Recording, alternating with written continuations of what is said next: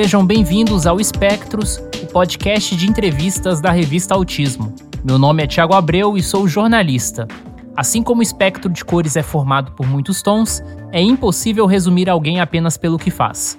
Aqui no Espectros, trazemos as pessoas que constroem a comunidade do autismo no Brasil para saber mais sobre estes indivíduos, além da história, seja familiar, profissional ou pessoal com diagnóstico.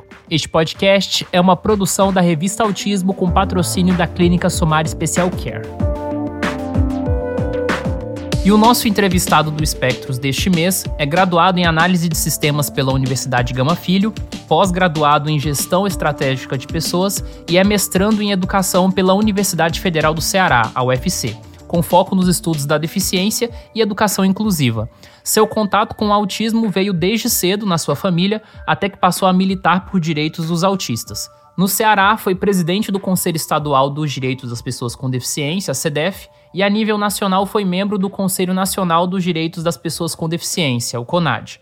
Além disso, faz parte da Associação Brasileira para Ação por Direito das Pessoas Autistas, a Abraça, da qual já foi presidente. Com essas credenciais, Alexandre Mapurunga é o entrevistado do mês aqui no Espectros. Alexandre, muito obrigado por topar aqui falar com a gente. Eu falei aqui um pouco sobre o seu currículo, mas do ponto de vista pessoal, quem é Alexandre Mapurunga? Alexandre Mapurunga, obrigado, Tiago, obrigado pelo convite, muito bom estar aqui. É, é sempre difícil falar de, de, si mesmo, né? Mas uh, do ponto de vista pessoal, Alexandre Mapurunga é uma pessoa autista, militante dos direitos humanos, das pessoas com deficiência, pai de família, e isso, né? Um cidadão cearense, brasileiro, e que luta por uma sociedade mais justa. Você teve várias atuações profissionais, mas você também, como você mesmo disse na sua resposta, você é um cidadão cearense. Você viveu em Fortaleza a sua vida toda?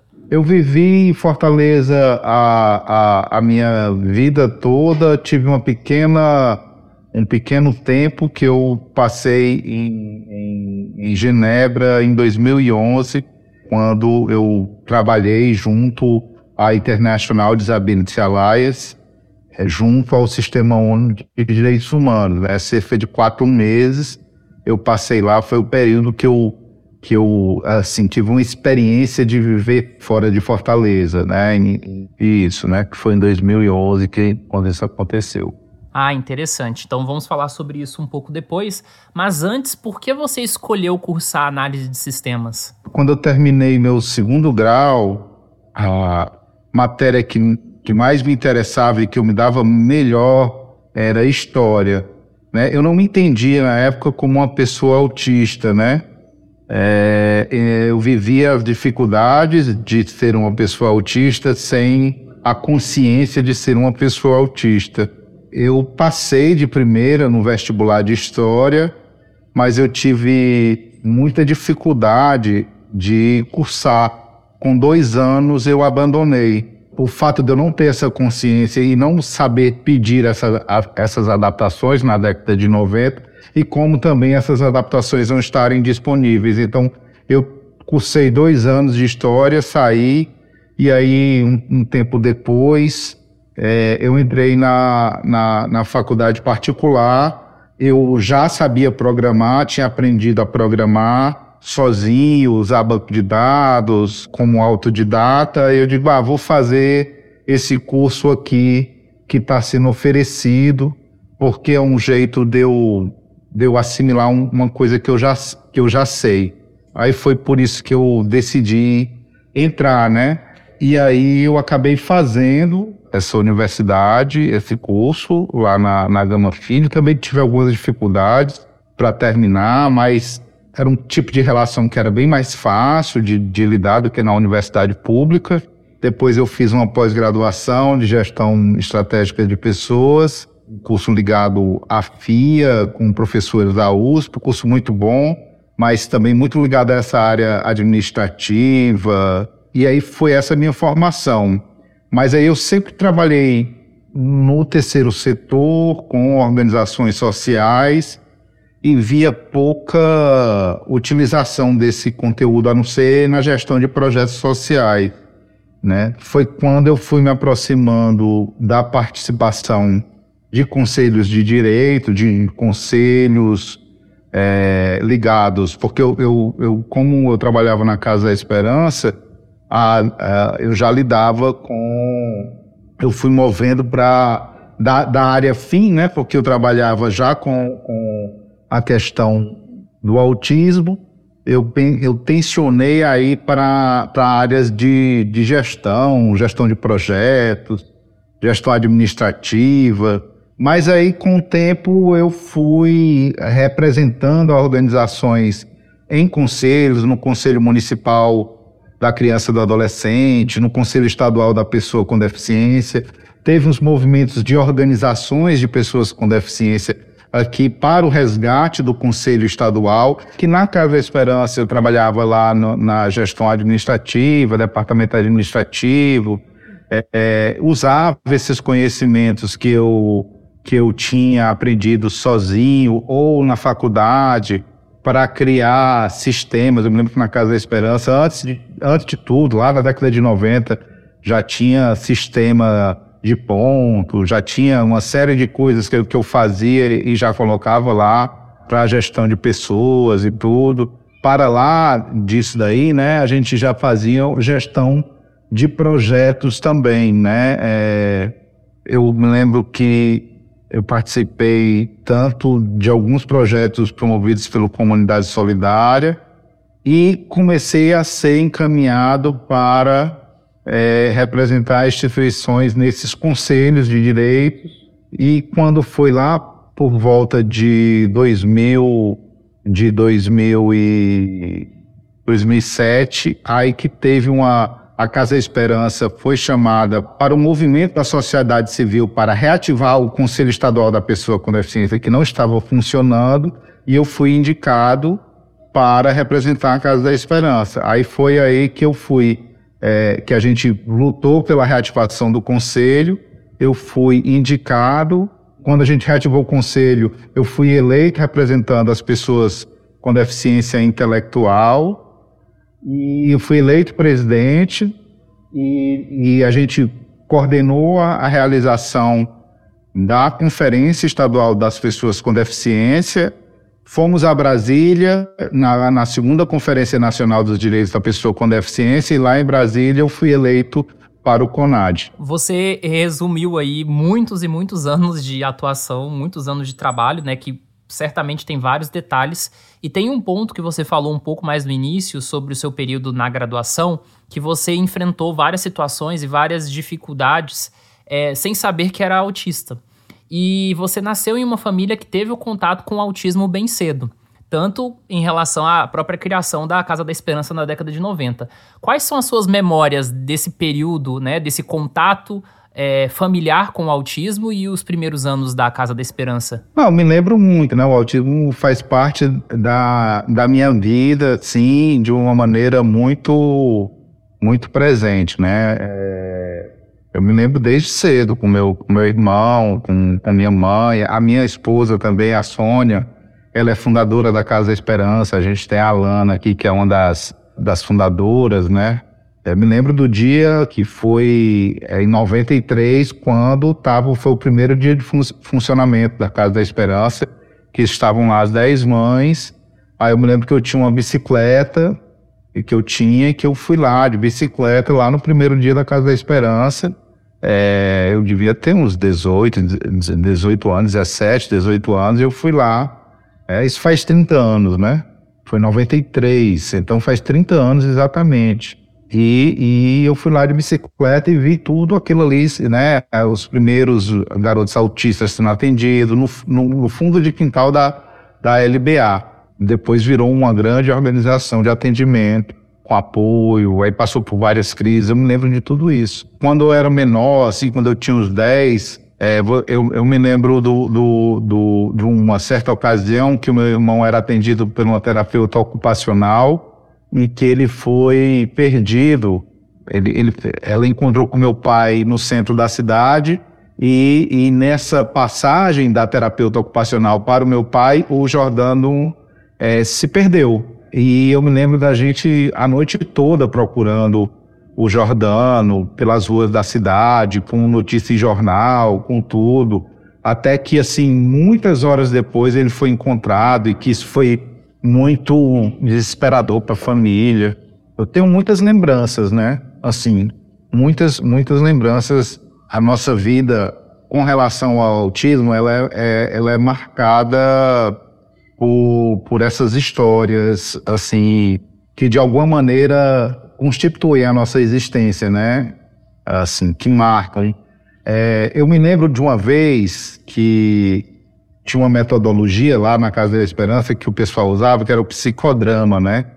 E aí tinha um, uma série de mães que estavam, que, que, que eram, era como se fosse um grupo de apoio, da, da, um grupo de apoios de mães que davam suporte umas às outras, falando das dificuldades de terem filhos autistas, ah, ah, e também tinha um outro grupo que era de irmãos. Eu participava do grupo de irmãos, é, mas nesse dia estavam mães e irmãos participando.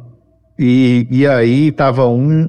Surgiu um assunto que era a culpa das mães por darem muito suporte aos filhos autistas e pouco suporte aos filhos que não tinham deficiência, que não eram autistas, né? Aí eu me lembro muito dessa discussão que as mães se sentiam muito culpadas, não pelos filhos autistas que eram muito apoiados, mas pelos que não eram autistas, e que no caso eu era como se não fosse autista, né? Mas que não recebiam apoio. Aí eu me lembro que eu, que eu disse, mas que situação é essa? Essa é a vida da gente, né? Essa é a nossa vida. Como assim? Que outra vida era para ser? Foi uma construção assim, tanto emocional como de luta subjetiva, eu acho que muito importante que se, que se fez é, pessoalmente, mas também da família, né, das minhas filhas, do meu neto que é autista. É, eu acho que tudo isso compõe uma rede muito, muito bacana, entendeu? De apoio, de entendimento do que é apoio mútuo, do que de, de, de, de, se apoiar mutuamente, né? E de, de, de tentar construir um mundo nessa perspectiva, né? De apoio mútuo. Sim, uma coisa que eu acho muito interessante na história da Casa da Esperança é principalmente essa, essa dimensão da discussão do cuidado, que é algo que algumas entidades e e alguns segmentos da comunidade do autismo só começaram a fazer de forma mais ampla, sei lá, nos últimos 10 anos. E a gente está falando sobre algo de 30 anos. E a Casa da Esperança também teve um papel, até falei isso com a Fátima Dourado quando ela esteve aqui no Espectros ano passado, de que a Casa da Esperança provavelmente também foi a primeira organização de autismo no Brasil a fazer um uso da internet, principalmente no sentido de ter um site, né, de utilizar mídias como podcast e etc isso muito antes disso se tornar mainstream. Eu queria saber, de acordo com a sua formação, como você falou que você já programava no passado, você teve alguma participação nessa imersão tecnológica da Casa da Esperança? Sim, eu, eu sim, eu, eu, eu acho que tanto o site, o primeiro site da Casa da Esperança foi eu que fiz. Acho que isso deve ter sido em 94, 95, que tinha lá. É, a gente tinha um site em português e inglês, era bem simples. E também tinha um programa, são duas coisas que eu vou falar, essa do site, e, e, era bem legal, era bem simplesinho, a gente tinha um domínio, mas isso não se manteve lá, na, assim, depois de um tempo a gente acabou perdendo o domínio e tal, mas era bem, bem interessante, né, porque muito do que naquela época circulava, via muita gente conhecer a casa e conhecer o autismo, porque a internet era outra coisa, não é? Não era o que tem hoje, né? É, não era tudo isso que se tem hoje. Então, muita gente do Brasil vinha conhecer a Casa da Esperança por conta daquele sitezinho que a gente tinha feito. Acho que era tinha um programa da Microsoft que a gente utilizava e, e a gente fazia tudo num, num, bloco de notas e naquele programinha que, que tinha e acabava que ficou um sitezinho bem bonitinho, mas totalmente diferente do que, do que a gente faz hoje. É, e também teve outra coisa que eu fiz, que era, o, que era mais ou menos o seguinte: minha mãe era médica e ela fazia o diagnóstico na época e tinha os critérios, salvo engano, era o DSM-4, não, era o DSM-3 aí, não, DSM-4, DSM-4 já. Aí tinha os critérios, né? Dois desse item, dois daquele item, dois desse. Então ela fazia o, o, atendimento todo, fazia o relatório todinho, e aí tinha a, as questões que era se era dois do item A, ou seja, dois relativo à comunicação, aí, aí três do item. Era, um, era, um, era uma formulazinha que dava e no final dizia se o quadro era compatível com. Então eu me lembro que na época eu fiz um programa que somava o A mais B mais C e dizia se a pessoa era autista ou não. Isso era assim um, uma coisa do outro mundo, né?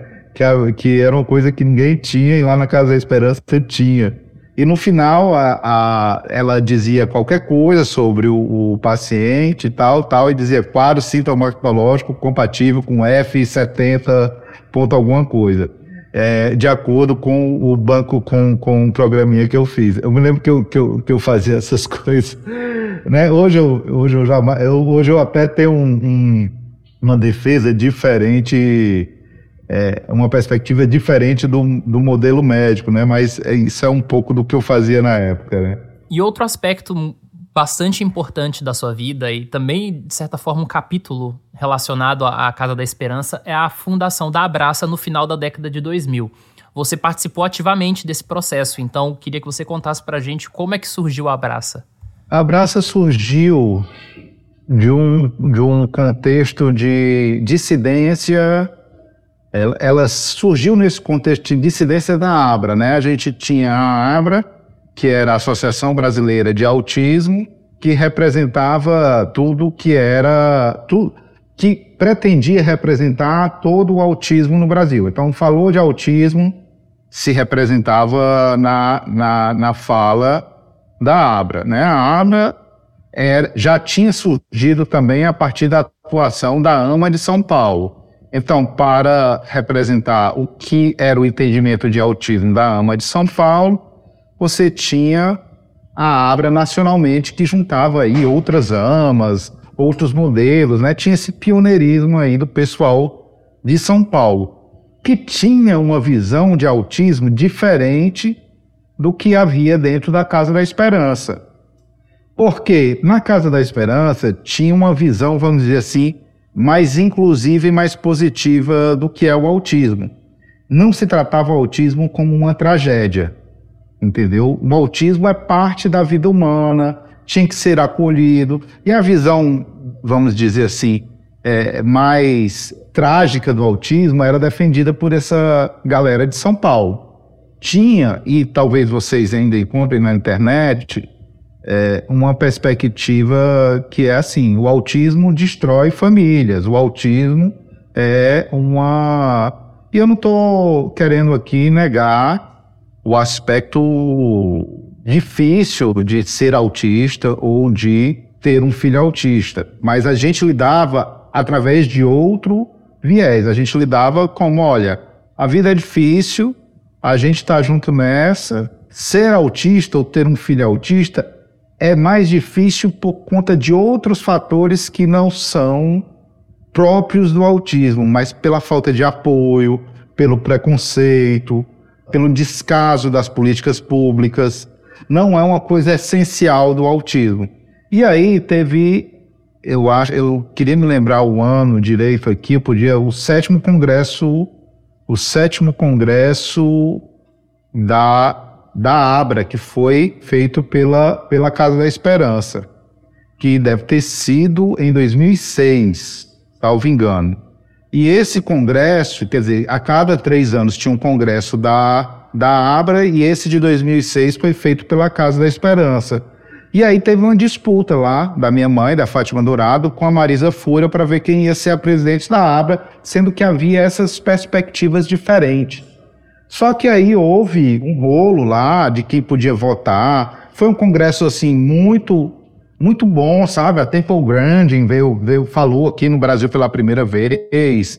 A gente colocava autistas na mesa para falar, tinha mesa de pessoas autistas. A gente tinha um, um, uma perspectiva que era autismo um jeito de ser. Aí eu me lembro que tinha um médico aí, até famoso, que dizia: autismo um jeito de ser, não, autismo é um transtorno grave e severo. Vocês têm que parar com isso. Então havia uma disputa mesmo né, epistemológica de que autismo é esse que a gente está querendo representar, entendeu? É o autismo inclusão ou o autismo segregação? É o autismo da inclusão ou o autismo da segregação? Havia uma defesa da, das residências terapêuticas. As residências terapêuticas, a AMA de São Paulo defendia, era um lugar para que as famílias pudessem ter uma vida normal, então você poderia é, colocar seu filho.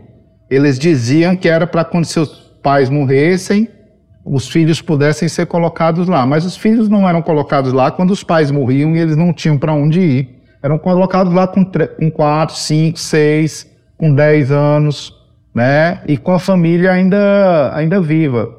E era com o direito para a família, para a família, para o irmão, naquela perspectiva da família ter um direito a uma vida normal, enquanto as pessoas com deficiência eram segregadas da vida regular. E é basicamente a, a mesma ideia de institucionalização que se tinha décadas antes. É a ideia de institucionalização. Aí por isso que eu vou. Décadas antes não, né? Que ainda persiste, né? Infelizmente, a gente, eu, eu trabalho na, na Comissão de Direitos Humanos e Cidadania da Assembleia Legislativa e, infelizmente, ainda hoje a gente combate essa perspectiva institucionalizante. E aí, teve o congresso aqui, havia uma outra situação, acho que se pesquisar na internet ainda pode ser que ache alguma coisa disso, que eram vários membros da, da ABRA na época, né? E eu acho que a AMA de Ribeirão Preto ocorreu um caso de tortura, a gente pode dizer assim, porque tinha alguém lá que tinha que estava usando ou era uma prática institucional que estava já é, quando o autista não se comportava ele é, dava dava é, xiringava vinagre com boldo na boca da pessoa autista era uma prática da organização xiringar vinagre com boldo na boca da pessoa autista para a pessoa autista se comportar ou não fazer mais aquilo, né? Para tratar os comportamentos desafiadores. Tinha uma galera que a que a Abra gostava muito de uma parte da Abra gostava muito de ouvir que era desses comportamentos desafiadores que defendiam umas práticas absurdas.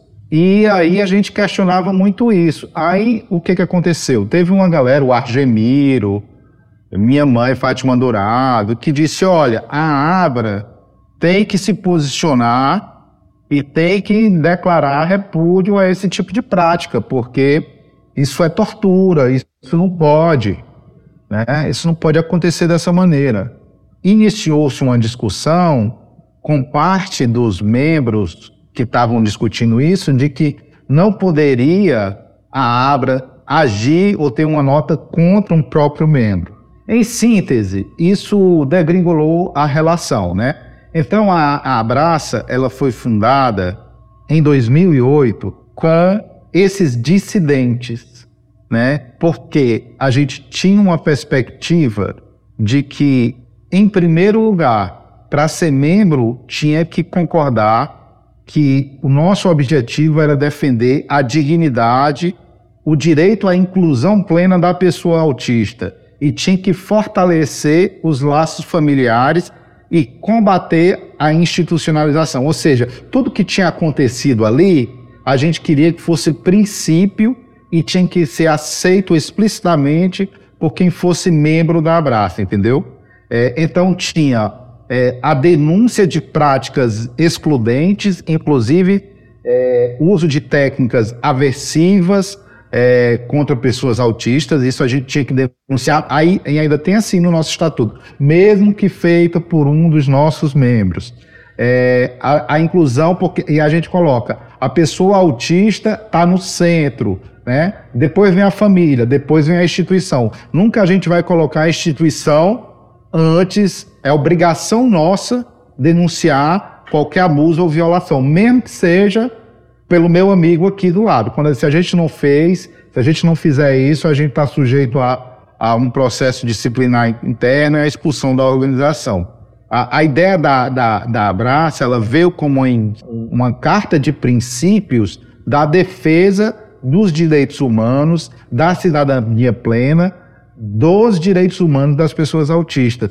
Que não basta, a gente não quer a união plena de todo mundo que fala sobre autismo, porque há certos discursos sobre autismo que são violentos e são violadores. E esses discursos a gente quer combater, entendeu? E a gente está aqui para combater.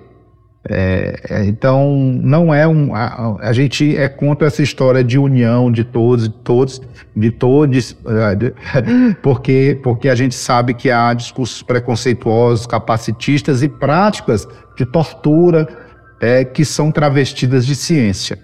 Então, é esse o contexto da criação da Abraça.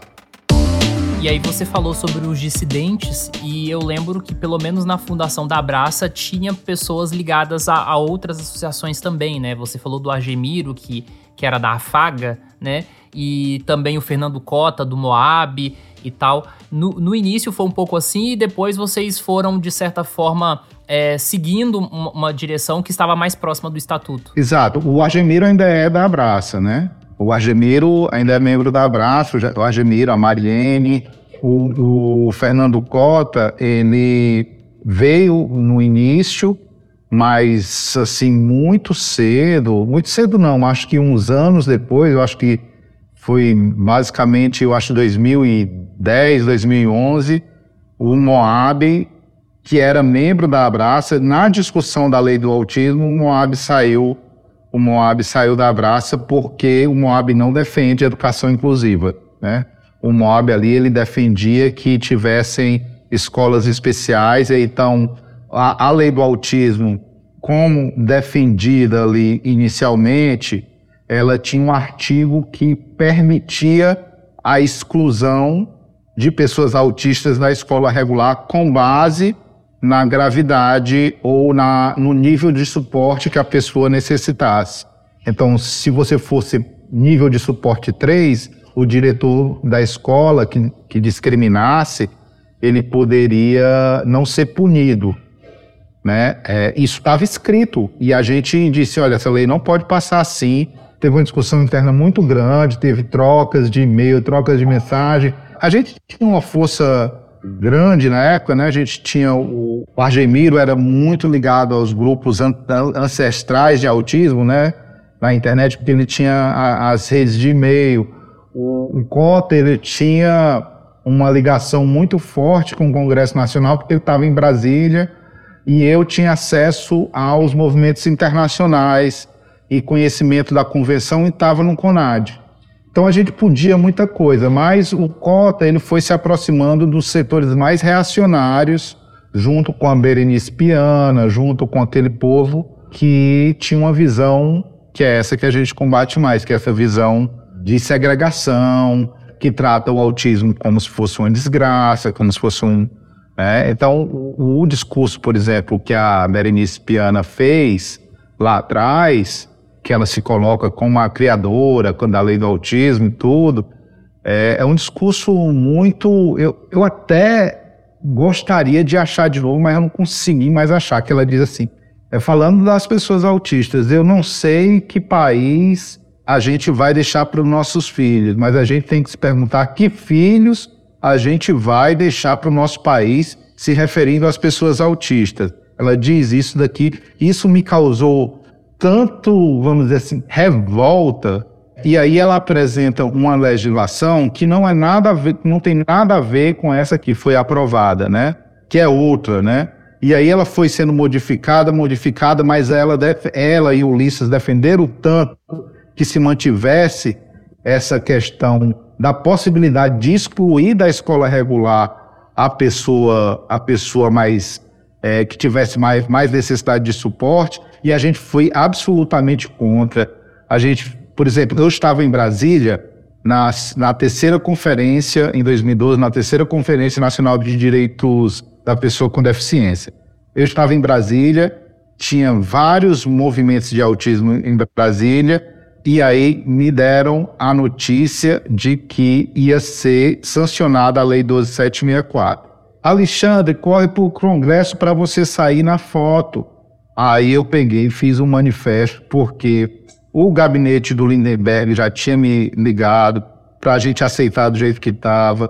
Já todo mundo já tinha dito que estava difícil derrubar aquele artigo lá, porque não iam conseguir. Se alguém tinha que, que derrubar aquele artigo, que era o, é, o artigo 7 o inciso 1 do artigo 7 que permitia, tinha que ser o poder executivo. E aí o que, que eu fiz? Eu estava lá na conferência dos direitos da pessoa com deficiência, eu fiz uma moção à presidenta Dilma e fui colher assinatura. A gente tinha uma convenção sobre os direitos da pessoa com deficiência em vigor. A gente não podia permitir que as pessoas autistas fossem a exceção à lei. A exceção, as únicas pessoas com deficiência que poderiam ser excluídas da escola regular. Ninguém podia só, só, só quem fosse autista. E nisso a gente fez. Foi difícil aprovar mas valeu a pena, né? A gente teve a resistência também da Marisa Fúria, lá que queria que é, derrubar a nossa moção. Eu quase saí de lá porque eu parei a, a, a conferência. É, eu parei várias vezes porque o, os intérpretes de Libra estavam no final da, da conferência. Esse é um assunto bem, é, um, é bem interessante de contar, porque no final da conferência tem um limite para o, pro, pro auditório lá, Ulisses Guimarães, é, fechar, né? Então eles estavam aprovando a rodo. Mas só que aí a, a Marisa Fúria, que era a presidenta da ABRA, não queria que essa moção fosse aprovada. Aí estavam aprovando todas as moções quase sem ler. Mas só que quando chegou na nossa, ela disse: não, essa não pode não. Aí ela foi rejeitada. Aí eu pedi para reler, eu fiz questão de ordem. Foi lido umas quatro vezes até que ela fosse aprovada. O pessoal da organização já muito irritado comigo, já chamando a segurança. Eu quase que era, vamos dizer assim, é, colocado para fora pelos seguranças, porque eu estava atrapalhando o andamento da, da conferência para que essa moção fosse aprovada, né? Mas ela, ela acabou que foi e foi utilizada depois como justificativa né, a moção de veto para que a presidenta Dilma vetasse esse artigo em específico. Ele foi vetado e a gente tem uma legislação que protege os direitos, porque se ele não fosse vetado, a Lei 12764 seria um retrocesso para as pessoas autistas. Ela só é boa para as pessoas autistas porque ela garante apoio e não garante nenhum retrocesso para a gente. Depois a gente mandou também solicitação ao MEC, solicitação ao, ao Gabinete da Casa Civil. Então, tudo isso aconteceu nesse sentido. Foi uma luta muito grande, muito grande, para que essa lei, a lei do. Por isso que eu não gosto que ela seja chamada de lei Berenice Piana, porque pela lei, pela Berenice Piana e pelo Ulisses, essa lei, a lei dos autistas, ela seria muito ruim para os autistas, né? Muito ruim mesmo. Além dessa discussão sobre a, a, a, escola regular, também teve um outro tópico, agora que você tocou na, na lei, eu também queria te perguntar, que era sobre a questão dos autistas e o CAPS, que é uma discussão que se tem até hoje, né? É, você acompanhou um pouco disso também? Eu acompanhei muito disso. Eu estava voltando de um, de um, eu estava voltando, acho que do assim começou a, a, uma notícia de que a lei 12764 ia ser regulamentada e que a fada madrinha, que era a chefa da Casa Civil da, é, da Dilma, na época era Glaze Hoffman, estava fazendo em segredo com a. que é o que é absolutamente, né? É, já estava minutado um decreto de regulamentação com a Berenice Piana, né? Aí eu recebo essa notícia, aí eu digo, cara, isso é absolutamente. não pode, né? Aí eu pego, mando uma mensagem lá pro a gente começa a dialogar, abraça, né? É, manda mensagem pro pessoal da Abraça, a gente começa a discutir que não pode ser dessa maneira. Quando a gente tem acesso ao decreto que tinha, tinha uma série de coisas absurdas, né? Assim, tipo, uma das coisas que tinha era que, por exemplo, a família da pessoa autista poderia pagar o acompanhante se ela sim optasse.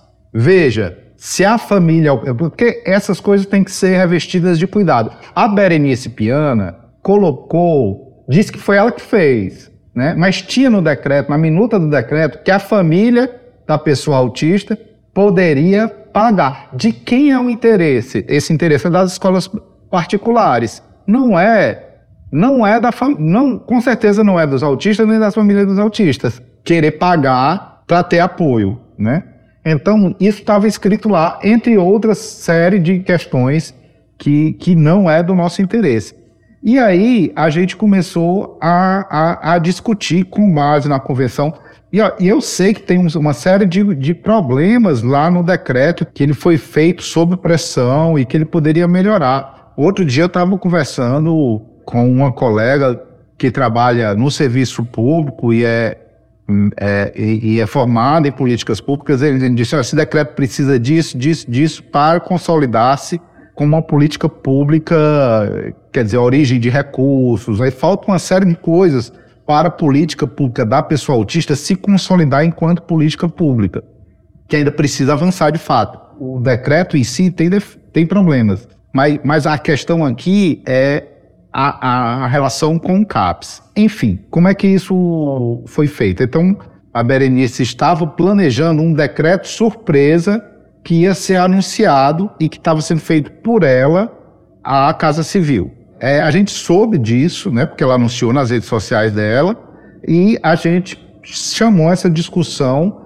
para ser feita onde devia, que era o Conselho Nacional das Pessoas com Deficiência, com a participação das organizações. Então a Abraça foi participar junto com a Abra, que é uma organização, apesar da gente ter essas divergências, né? Ela é uma organização constituída de familiares, está legítimo, foi participar. A Berenice, que, que tinha tido a ideia e a iniciativa, foi chamada e não quis participar em nenhum momento. Foi feita uma consulta pública, todos nós participamos, todo mundo deu ideia. Com o resultado da, da consulta pública, os representantes, a Berenice foi convidada, foi convidado representante da Abraça, foi eu que fui, e foi convidado representante da Abra, salvo engano, foi a, a Maria do Carmo quem foi. É, aí foi gente de todos os ministérios, é, quem estava representando o ministério da é, o MDS era a Deusina, Deusina Lopes. E aí foi, todas as contribuições a gente foi transformando em texto, tendo como a, a, tanto a Lei 12764 como a Convenção com, sobre os direitos da pessoa com deficiência. Na época, é, a LBI ainda não tinha, ainda não estava, salvo engano, a LBI não estava ainda. É, a LBI é de 2015. É, salvo engano, a LBI ainda não estava em vigor. Então, essas, esses dois documentos a gente estava tava tendo como base. E a gente foi fazendo, usando isso daí para construir o texto a gente estava defendendo que é, a incorporação, o fortalecimento, é, o, algumas coisas, né? O, o Abraça chegou com a posição de que a rede de cuidados da pessoa com deficiência tinha que ser ampliada, fortalecida e capacitada para atender as pessoas autistas. A gente chegou com esse posicionamento lá, né? Da rede de cuidados, que é a rede de reabilitação, né? Então, tinha que, a gente colocou, tem que criar, fortalecer e ampliar e, e, e criar um fluxo de atendimento. Aí a gente colocou lá essas palavras todinhas. É, e estava sendo aprovado assim. Aí a Deusina, de maneira muito apropriada, disse assim: não só a, não só a rede de cuidados da pessoa com deficiência, a RAPS também. Aí todo mundo disse: é verdade, a RAPS também tem. Aí colocou a rede de atenção psicossocial e a rede de cuidados da pessoa com deficiência tem que fazer isso, isso, isso. E colocou tudo que essas eh, redes têm que fazer, entendeu? E não tem nada de errado, né? Se você for ver, a lei, a, a, a lei 12764 também prevê que as pessoas autistas sejam atendidas na, na RAPS. Ela só não diz o nome RAPS. Ela diz equipamentos de atenção psicossocial na comunidade. Ela é a RAPS, entendeu? Ela só dá outro nome, entendeu? É, é, é, e aí você, quando coloca que esses atendimentos, na, na, quando, quando a gente vai fazer a regulamentação e você coloca que é, esses, esses locais é, têm que ser equipados, fortalecidos, o profissional treinado para isso, aí a pessoa acha ruim, é? então começou ali uma guerra, como se, é, primeiro, a gente não tivesse criando um lugar para atender autista, né? Criando um lugar para atender autista. Começou também a se dizer é, que é, o autista ele tinha que ter, ele não podia se misturar com, com quem usa drogas ou com quem é esquizofrênico, como se a pessoa autista fosse um ser absoluto no mundo, não usasse substâncias é, não, é, é porque o autista pensado é o autista filhinho de papai da classe média. Parece que na periferia não tem autista, parece que o autista não é preto, parece que o autista ele não vive no mundo real e não vive na comunidade. E parece ao mesmo tempo que vão brotar equipes multiprofissionais para criarem outros equipamentos do nada e que a gente não tem que usar os equipamentos que existem, entendeu? Então, se tem CAPS, e se CAPS tem equipe multiprofissional, aquela equipe multiprofissional ela vai ter que ser. E, e se o autista vai procurar aquele atendimento ali, que está aberto a toda a população, ele tem que estar tá funcionando também para as pessoas autistas. Isso é, isso é evidente, isso está descrito na Convenção sobre os Direitos da Pessoa com Deficiência.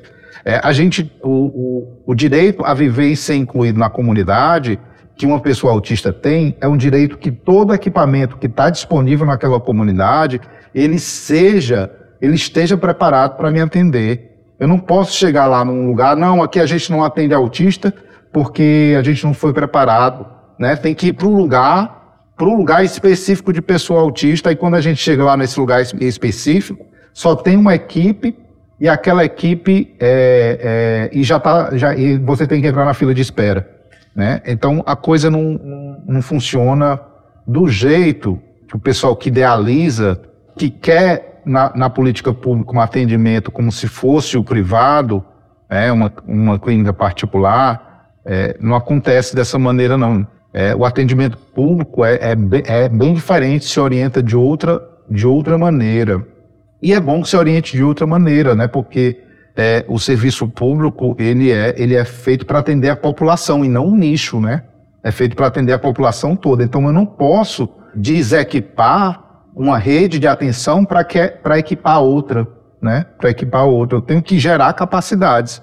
Eu tenho que gerar capacidades de atenção. Eu, que, eu tenho que gerar inclusão e não criar vários nichos, vários locais. Entendeu? Eu tenho que capacitar o posto de saúde para atender autista, tenho que ter uma rede de, de, de, reabilitação, eu tenho que ter uma rede de atenção psicossocial que também atenda autista, tenho que ter vários locais que atendam autistas. Senão, eu, se eu tiver um só, ele não vai dar conta. Aliás, você já apoia a revista Autismo? Sabia que você pode contribuir com uma pequena quantia mensal e fazer a revista impressa chegar a mais pessoas sem acesso à internet? Além disso, os apoiadores têm acesso à revista digital antes de todo mundo, além de conteúdo extra, como bastidores de reportagens e participação de lives exclusivas. Veja todos os detalhes no site canalautismo.com.br/apoie.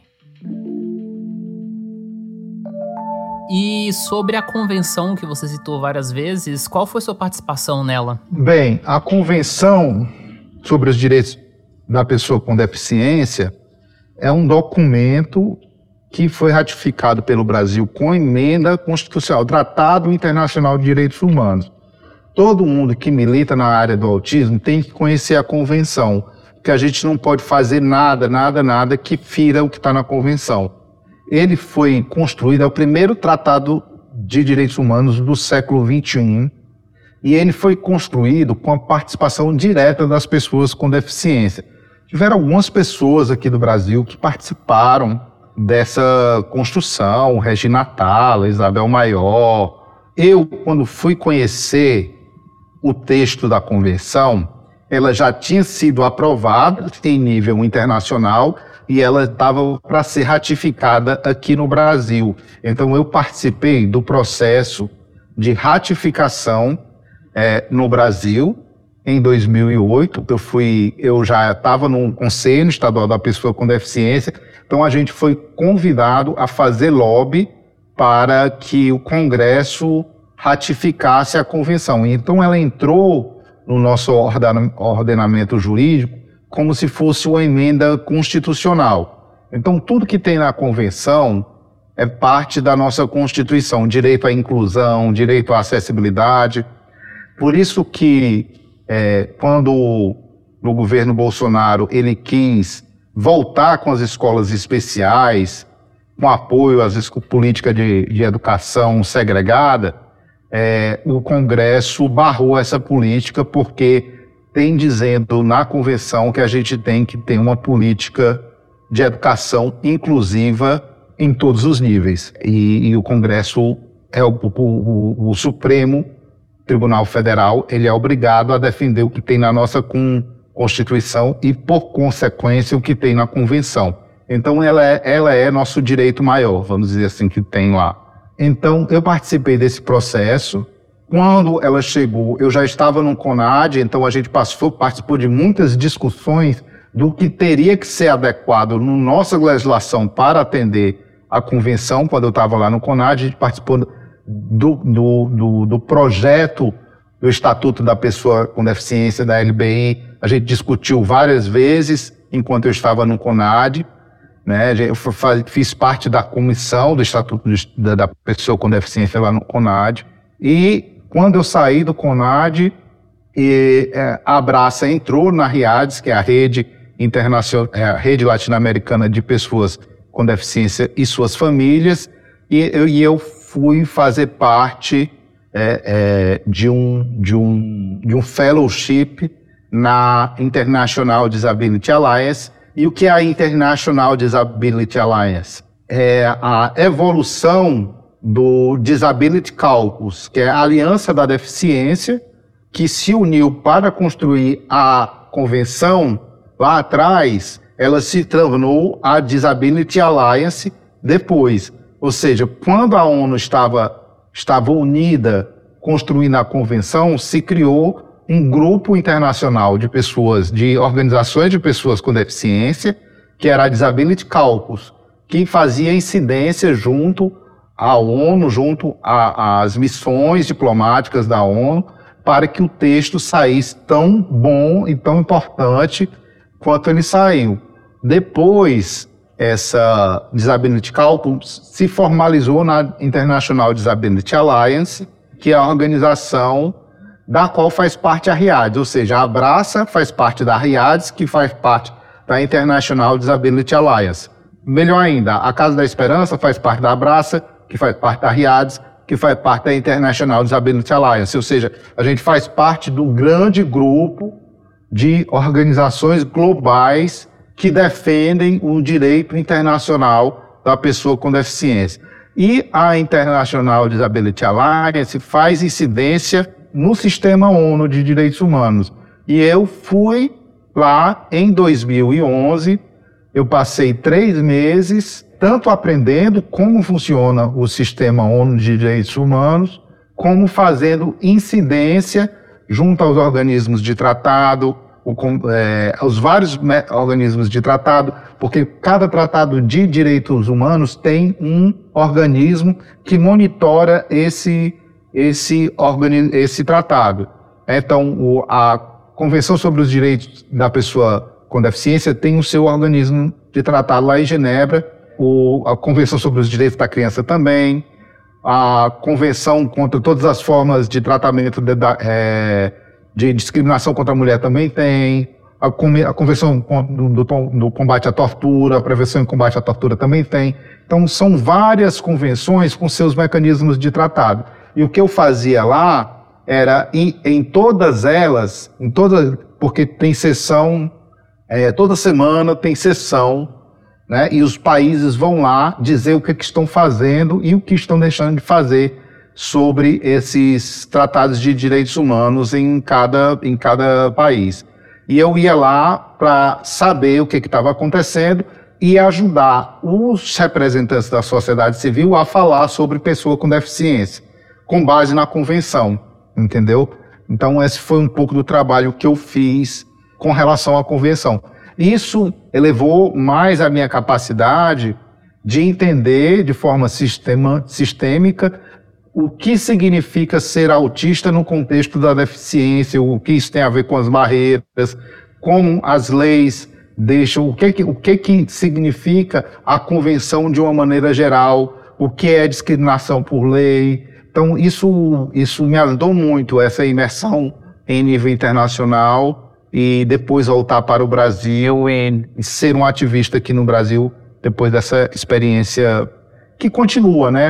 Eu continuo sendo um ativista que atua aqui, localmente, nacionalmente e internacionalmente em, em grande medida, porque eu, eu atualmente eu sou, inclusive faço parte do Conselho de Ética, é, da Comissão de Ética da, da, da Rede Latino-Americana de Pessoas com Deficiência e também represento a Abraça na Rede Regional de Educação Inclusiva da América Latina. Então, eu estou participando, eu ainda participo desses órgãos internacionais representando o Abraça. A Abraça, com certeza, é a associação relacionada ao autismo no Brasil que tem uma maior visibilidade e maior participação em relação à articulação autista. Não só presencialmente, mas principalmente pela internet. Né? A Abraça está ligada a vários eventos que ocorreram nos últimos 10 anos a emergência de um ativismo autista que se tornou muito mais forte nessa última década. Eu lembro, por exemplo, do EBA em 2016, né, que foi aquele evento em Fortaleza. Em 2019 houve uma mesa, né, a Abraça compôs uma mesa na Câmara dos Deputados em Brasília, e que eu queria saber de você, Alexandre, é como é que foi esse processo de uma maior participação autista na Abraça, né? Porque não é uma participação bônus, não é uma participação adjacente, é uma participação central em cargos é, de diretoria, na presidência. É, como é que foi esse processo? Foi bem interessante, porque é, assim, a gente tinha. Eu, eu fui presidente da Abraça de 2012 a 2016. E aí eu podia antes, eu, a, culminou a minha presidência com, com o EBA, né? E a gente tinha é, a, a, a possibilidade de, de eu continuar sendo presidente por conta das ações que, que eu tinha que eu tinha desempenhado e quem está na vamos dizer assim não, não havia impedimento né e quem e quem está vamos dizer assim quem tá no quem tem o poder tem a, a prerrogativa de se manter, né? Assim, vamos dizer assim, porque tá. Mas a gente tinha algum, algumas decisões estratégicas para se fazer. A gente não tinha consolidado ali um ativismo autistas, mas a gente via a coisa, a coisa começar a surgir. Né? Eu tinha o meu diagnóstico, mas eu não tinha saído do armário. Então, eu não funcionava como um, um exemplo ainda, né? De pessoa autista em uma liderança. Aí, o que, que aconteceu? A partir do EBA surgiu um convite para uma liderança jovem, é, participou porque, porque a ONU estava com um programa de líderes jovens com deficiência que era uma ideia de você renovar o ativismo. Então, com ele, eu convidei a presidenta da RIADES, ela veio e disse assim, olha, a gente tem que mandar um líder jovem para Nova York, para passar, acho que era 20 dias em Nova York, conhecendo o sistema de direitos humanos. E a gente já tinha mandado a Fernanda Santana para Nova York porque a gente precisava também de uma liderança jovem, alguém que soubesse falar inglês, alguém que não sei o quê. É, a gente não tinha essa, esse perfil consolidado dentro da Abraça. Aí eu tinha conhecido a Fernanda, digo, ela, ela, olha, tu vai ter que entrar na Abraça, e foi assim, meio que no susto que ela entrou na Abraça meses antes, e aí foi dando certo, né? Foi dando. Ela entrou na Abraça, a gente já mandou ela para Nova York. Foi assim, porque a gente não tinha aquele perfil consolidado, né? É, e foi um tiro, um tiro, vamos dizer assim, um tiro no escuro, né? Aí eu tinha uma, uma decisão a tomar. Ou eu permanecia, ou eu permanecia na Abraça como presidente e as coisas iam continuar como estão, ou a gente avançava tendo uma pessoa autista já reconhecida como pessoa autista e ampliava, vamos dizer assim, ampliava essas capacidades de incidência. Você está entendendo? E a decisão foi essa. Então, a gente pegou essa possibilidade de ir para Nova York e disse assim: tá, tu vai, Fernanda, mas agora vai eu e tu, né? Eu vou como teu acompanhante. E, e foi aí que a gente teve uma possibilidade maior de se conhecer. A gente fez, o, ela fez o trabalho lá dela em Nova York, eu fui como acompanhante dela ao mesmo tempo. A gente desenhou algumas coisas que a gente tinha que pensar dentro da Abraça. Depois disso, ela fez um, ela continuou fazendo uma série de, existe um projeto da AIDA que é o Bridge, né, que é para construir, é para construir capacidades e conectar tanto a convenção com as metas de desenvolvimento sustentável. E ela fez vários, depois dessa de Nova York, ela foi ela foi para o Vietnã, foi para a África, foi, foi para a Ásia, foi para a Europa várias vezes. Então, ela se consolidou tanto como uma liderança dentro da Abraça, mantendo essas coisas que a gente já tinha construído juntos, e ela conseguiu também, vamos dizer, se a gente tinha quatro, cinco pessoas autistas e, e uma porção de famílias e organizações, a gente começou a inverter essa proporção depois do EBA, entendeu? Porque o EBA foi de pessoas autistas. As pessoas autistas começaram a se sentir empoderadas. E aí, como lá no EBA a gente elegeu a Fernanda, e ela começou a, a, se, a aparecer com esse, com esse protagonismo, a falar, no, a falar como presidente e tudo, isso começou a mudar. O, no, o nosso estilo de campanha, é, é, começou a falar, ela começou a falar mais em, em, primeira pessoa, as nossas campanhas mudaram, a gente não falava dos autistas, a gente falava de nós, a gente tensionou isso daí, a gente queria chegar a isso, mas só foi possível a partir da chegada dela, entendeu?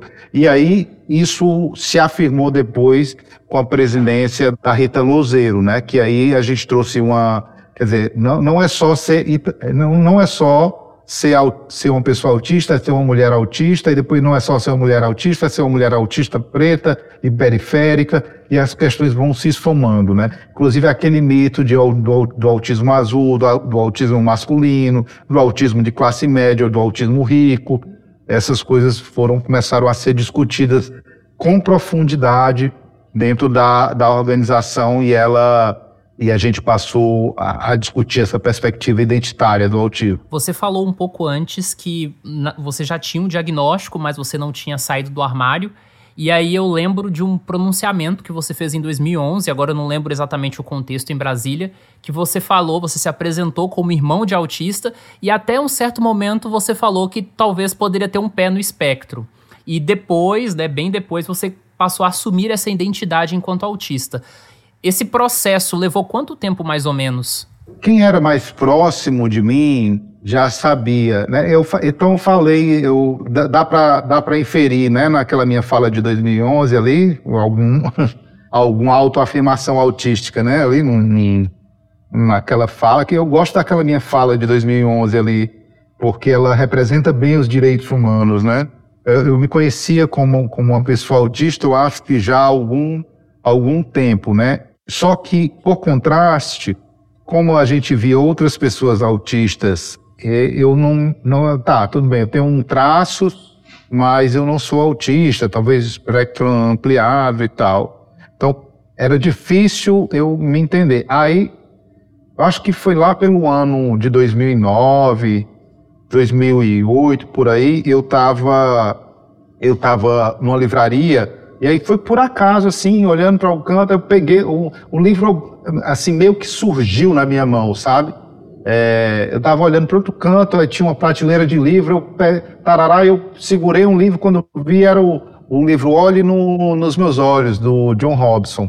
Então, veja, a minha ideia é o seguinte, olha, eu tenho um, eu sou muito estranho, diferente de outras pessoas, dos meus colegas, eu, eu, eu, eu não consigo né? Eu me acho muito esquisito, eu não consigo fazer isso, eu forço alguns comportamentos, mascaro alguns comportamentos, é difícil e tal. Aí eu peguei esse livro do John Robson, eu, como era de autismo, eu peguei, comprei, e o cara tinha sido diagnosticado com 49 anos, né? Aí, como eu era muito diferente para me considerar uma pessoa autista, era muito diferente dos meus irmãos, eu li a história do John Robson e disse, cara, essa história aqui é muito parecida com a minha. Muito parecida. Eu sou muito parecido com esse cara. Se esse cara é autista, eu também sou, né?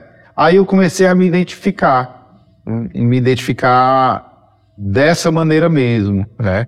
Mas não sair do armário, era mais pra gente, gente de perto mesmo, assim, né? Porque sair do armário é, é, implica você estar tá sujeito ao descrédito, né? Você duvida de si mesmo muitas vezes, né? Você duvida se é mesmo. Será que eu sou? Será que eu não sou? É, é um processo difícil e você passa a sofrer preconceitos, né? Por exemplo, eu passei muitos anos, décadas do ativismo como um especialista e como um familiar. E eu era chamado para falar de políticas, políticas em nível nacional, em nível internacional e tudo. Na hora que eu passei a, a me colocar como uma pessoa autista, eu mesmo, as pessoas me chamavam para dizer como é ser um autista e trabalhar, como é ser um autista e ter uma família. Aquela história do pornô da inspiração, né? Então, é como se você reduzisse o horizonte do que a gente do que a gente pode fazer, né? Ou do que a gente, do que no, nos é legítimo discutir. A gente não discute mais política pública sendo autista. A gente discute coisas do cotidiano, coisas banais. É literalmente o pornô da inspiração. A pessoa quer saber como é que eu casei e tenho filhos. Eu digo assim, daqui a pouco eu vou mandar meus nudes, né, que eu compartilho aqui. Eu vou compartilhar com você para mostrar como é que eu faço essas coisas. Isso me lembra muito aquela expressão é que é mais ou menos assim, é exibição de animal de zoológico, que Jim Sinclair criou lá na década de 90 por causa da, da curiosidade de assuntos que não tinham nada a ver, assim, ou, ou muito básicos, só com base na experiência, né? Da, da, só, só focado na experiência pessoal. Exatamente. Eu acho que a, que, eu acho que a gente pode falar de algum, de algum contexto da experiência, eu acho que é legítimo e tudo, mas, cara, a gente tem que estar tá falando das. A gente tem que estar tá inserido nas nossas pautas, né? É, a gente brigou muito para que as pessoas autistas fossem escutadas no Congresso, nos congressos de autismo. Isso foi uma pauta durante um tempo. Acho que a galera tá levando os autistas para falar agora.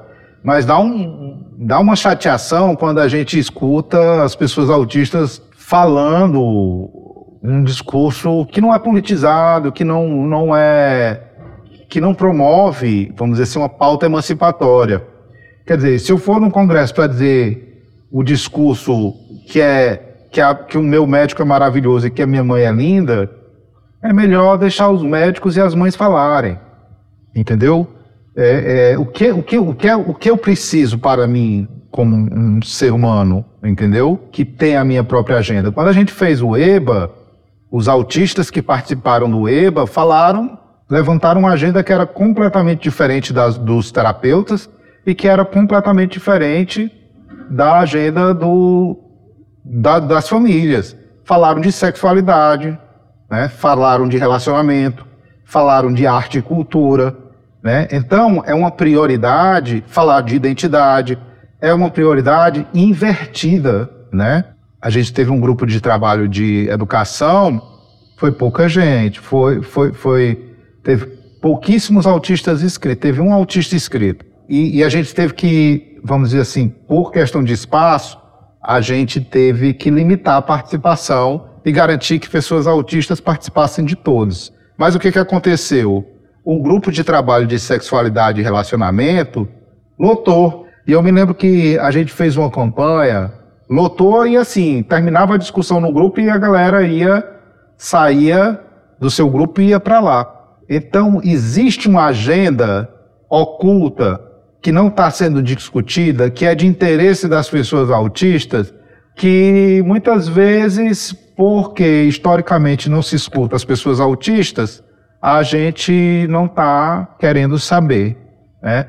E por quê? E, ah, mas o autista só fala besteira. Cara, o protagonismo a gente, a gente, a gente aprimora protagonizando. A primeira vez que eu falei, eu gaguejei, eu tremi, eu não sabia se eu estava falando coisa com coisa. Lá no próprio EBA, a gente teve que fazer também Ó, tem gente que vai, tem gente que vai interromper, tem gente que vai falar uma coisa que parece que não tem nada a ver, tem gente e assim, à medida que a coisa vai acontecendo, hum, a pessoa não é infantil, ela é infantilizada porque ela não tem chance de participar. É necessário criar espaços de participação, de discussão, de discussão do que é pertinente, de discussão do que é importante. Isso só se dá quando você considera essas coisas importantes e pertinentes, quando você não é silenciado, entendeu? A priori, quando te dão condição de, de acessibilidade para você participar, condição de você permanecer naquele espaço, quando você não é bestializado como um monstro, como, como foi feito com as pessoas autistas ao longo dos anos. Então, isso é que é importante para para a gente, né? Quando, quando você é entendido nas diversas dimensões de vida, porque você não é só uma pessoa transtornada, ou você não é uma pessoa transtornada, você é uma pessoa que vive numa sociedade que não está preparada para suas necessidades, entendeu? Mas você também é uma pessoa que tem uma cor, que tem um gênero, que tem uma educação, uma sociabilidade que é negada. Você é tudo isso. Então, ser é, é, é, é a discussão do que é ser autista numa sociedade que é capacitista, que é racista, que é machista, que é transfóbica e que tudo isso nos atravessa. É mais ou menos esse lance. Alexandre, aqui no Espectros a gente fala bastante sobre autismo e a vida das pessoas que passam aqui pelo podcast também são muito atravessadas pelo autismo, pela experiência pessoal com autismo, pela identidade com autismo. Mas fora do seu trabalho e do ativismo, o que, que você gosta de fazer? Olha, cara, é, o que, que eu gosto de fazer? Eu, eu tô com Agora eu estou fazendo um mestrado, minha vida está muito, muito consumida, assim, pelo. Eu não estou com tempo para fazer outras coisas que não estudar, né? Mas eu gosto muito de, é, de vez em quando, fazer um. ficar em casa, tomar um churrasquinho, fazer um churrasquinho, beber alguma coisa. Eu gosto dessas coisas, assim, eu sou muito caseiro eu gosto de fazer essas coisas. Antigamente eu jogava muito videogame, mas eu não jogo mais videogame.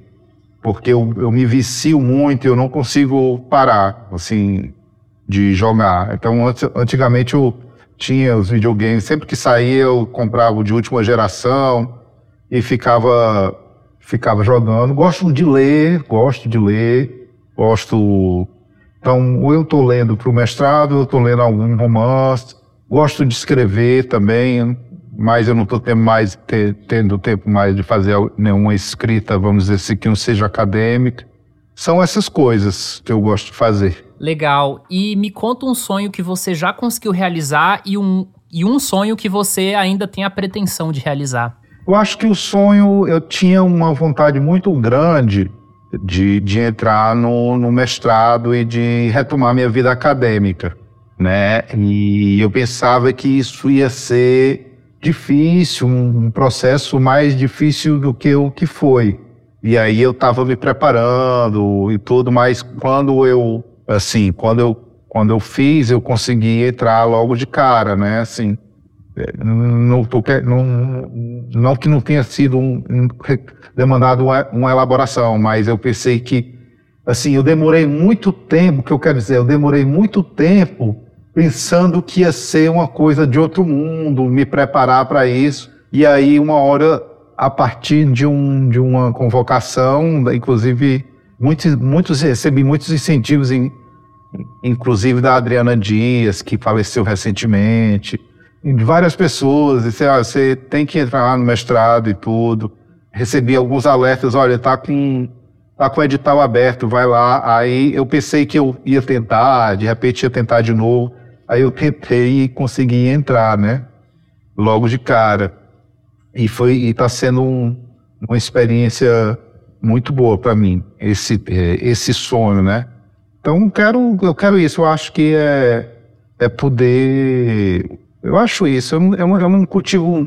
Talvez, talvez o sonho só de, de, de, viver uma vida tranquila, em segurança e podendo fazer minha. É, ter, ter bons lutadores ao meu lado. Acho que é o. Bons lutadores da causa ao meu lado. para lutar comigo, né? Eu acho que esse é o sonho. E todo final de episódio do Espectros a gente tem o quadro Bate-Bola, em que eu falo algum tema ou alguma questão e o nosso convidado responde algo que seja correspondente àquilo que eu disse. Então, primeira questão, uma palavra que te resume.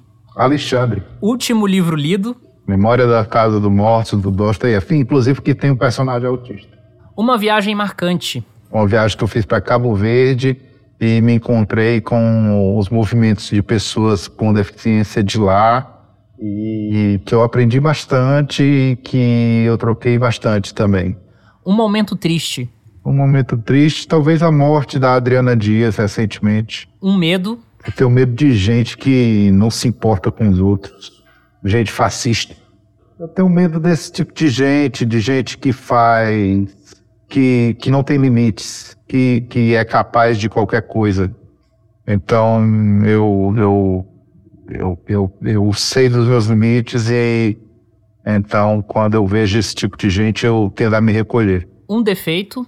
Meu eu, tô, eu acho que eu tenho problemas de autistas, assim, problema de, de conexão com algumas pessoas, problemas de conectar com, com algumas pessoas. Eu acho que que, o que algumas pessoas entendem como, como empatia, né?